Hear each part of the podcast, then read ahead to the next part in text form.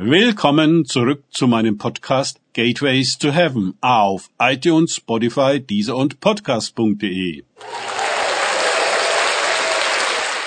Mein Name ist Markus Herbert und mein Thema heute ist Krieg mit dem Lamm.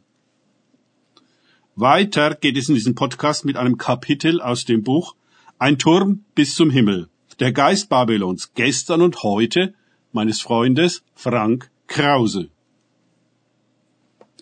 Diese werden mit dem Lamm Krieg führen, und das Lamm wird sie überwinden. Denn es ist Herr der Herren und Könige der Könige, und die mit ihm sind, sind Berufene und Auserwählte und Treue. Offenbarung 17, 14. Die Herren und Könige, die mit dem Lamm Krieg führen, bilden gemeinsam das Tier, auf dem die Hure Babylon reitet. Gegen ein Lamm Krieg zu führen, erscheint abwegig. Es ist ja der Inbegriff der Unschuld und Demut. Aber genau diese Eigenschaften sind es, die der Hure abgehen und die hinter dem oberflächlichen Geschäftsgeist Babylons und ihrer Könige in den Herzen der Menschen ruhen, um zu ihrer Zeit wachgerufen zu werden.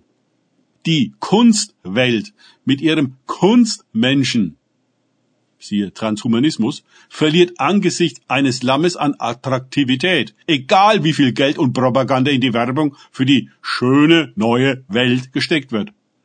Jeder will ein Lamm beschützen und streicheln. Was man in Hinblick auf die Hure besser nicht tut.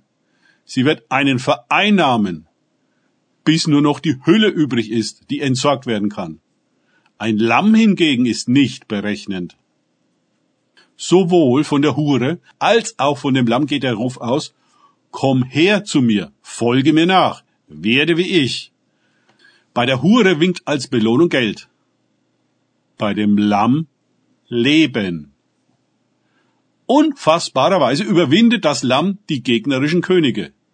Wie nur gelingt ihm das? Zunächst einmal muss man erkennen, dass diese König und Herren der Hure nur geliehene Macht haben und eben keine echte. Sie sind nicht mächtig. Sie tun nur so. Dafür werden sie gut bezahlt. Der Zauber der Hure lässt sie zudem größer erscheinen, als sie sind. Jedes Mal, wenn ich einen Politiker oder anderen Offiziellen auf dem Bildschirm sehe, der im Nimbus überlegene Expertise so tut, als wüsste er Bescheid, frage ich mich, was für ein Mensch wohl hinter dieser Fassade sitzt. Bei manchen scheint der Mensch bereits weitgehend verschwunden zu sein. Die Rolle spielt sich selbst.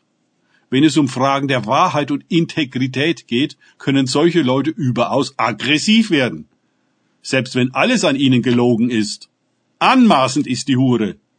Und so ihre Könige. Von dem Lamm heißt es, dass es Herr der Herren und Könige der Könige ist. Nur dass es das so gar nicht zur Schau stellt. Wir müssen es selbst erkennen. Der wahre Herr und König ist sanftmütig und von Herzen demütig. Vergleiche Matthäus 11, 29. Solche Eigenschaften verbinden wir nicht mit Macht und sind irritiert. So sind es auch die falschen Machthaber, die im Namen der Hure gegen das Lamm Krieg führen. Auch das Lamm hat Herren und Könige an seiner Seite. Es sind Berufene, Auserwählte und Treue. Sie dienen der Sache des Lammes, aber nicht für Geld. Wieso tun sie das? Weil sie das Lamm erkannt haben und seiner Reinheit und Unschuld, Güte und Opferbereitschaft teilhaftig sein wollen. Berufung, Erwählung und Treue sind Dimensionen, die nicht durch religiöse Leistung zu erlangen sind, sondern sich uns durch Hingabe öffnen. Die Liebe zum Lamm ist der Schlüssel. In diese Erfahrungen und Kräfte Gaben und Identitäten hineinzukommen.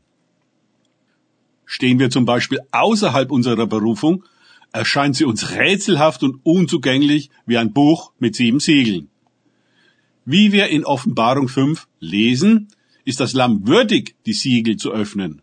Dann tut sich uns auch die Geheimnisse unserer Berufung auf oder die unserer Erwählung und der Bedeutung wahrer Treue. Treue ist ja das diametrale Gegenstück zu der Hurerei Babylons. Das kriegführende Lamm hat in Offenbarung 1911 den Namen treu und wahrhaftig. und es richtet und führt Krieg in Gerechtigkeit. Die Diener der Hure hingegen führen deren ungerechte Kriege. Die Welt ist voll davon und bis zum Ende der Hurengeschichte wird sie traumatisiert bis zum Anschlag. Das Lamm aber führt einen Krieg, der all das Unrecht aufdeckt und dem göttlichen Gericht vorlegt, welches nicht käuflich ist. Angesichts der unendlichen Ungerechtigkeit der Hure und ihrer Könige wird es sehr viel zu richten geben. Die Frucht der Gerechtigkeit ist Friede und Jesus der Friedefürst. Er beginnt seinen Überwinterkrieg in deinem und meinem Herzen. Er treibt die Hure und ihre Anmaßungen aus uns zuerst aus. Dann herrscht Frieden in uns. Was für eine Wohltat. Danach öffnet er uns die heiligen Tore zum Geheimnis unserer Berufung, Auserwählung und Treue. Wir werden Gefährten des Herrn aller Herren und Königs aller Könige.